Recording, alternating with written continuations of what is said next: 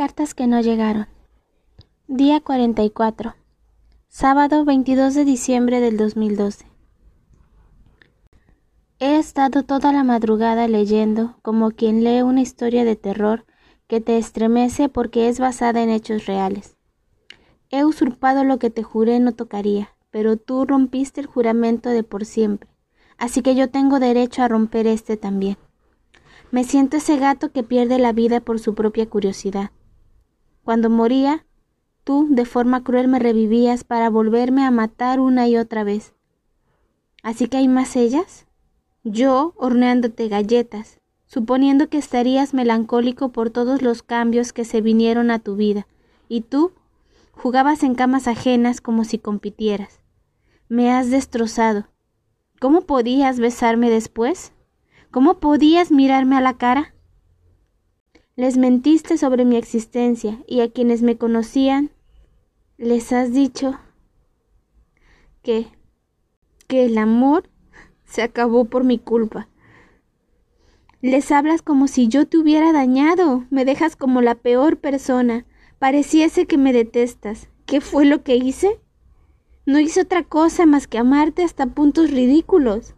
¿Me has dejado por fea, dices? Pasé de ser la mujer más hermosa de tu vida a una gorda que te causa náuseas. ¿Eso soy yo? Tal vez la vida me ha pasado factura y las ojeras se me han tatuado en la cara. Tal vez mis ojos sean más opacos y mi cabello áspero. Quizás no pude ser tu muñeca de porcelana porque de todas las cosas que quise ser por ti, eso se me resbaló de las manos. Es decir, nunca lo pensé. Creí que lo que yo era podía valer más que mi rostro o mi cuerpo. Creí otra cosa de ti. Léete con detenimiento. Un día me juraste amor. Ahora, entre risas dices que mi rostro te hace devolver la comida. Ellas.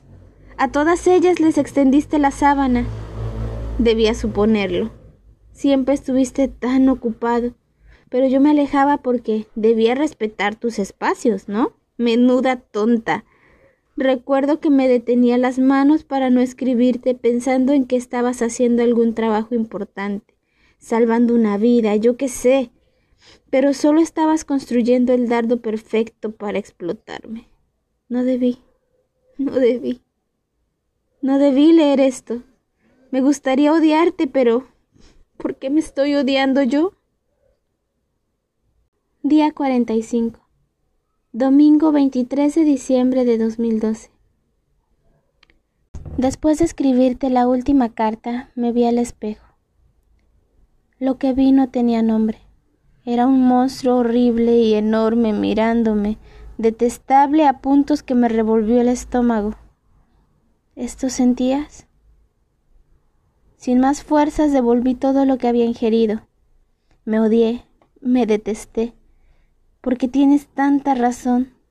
Todo es mi culpa, soy un desastre, ni yo soporto mirarme, desprecio mis ojos, mi nariz y mis labios, desprecio mis manos, mi vientre, mis muslos y mis piernas, odio todo de mí, odio haber nacido en este cuerpo. He roto todos los espejos de la casa porque en todos está él, ese estúpido reflejo. No quiero volver a salir. Temo que todos comiencen a darse cuenta. Quiero quedarme aquí dentro, que nadie nunca me encuentre y momificarme en posición fetal debajo de la cama.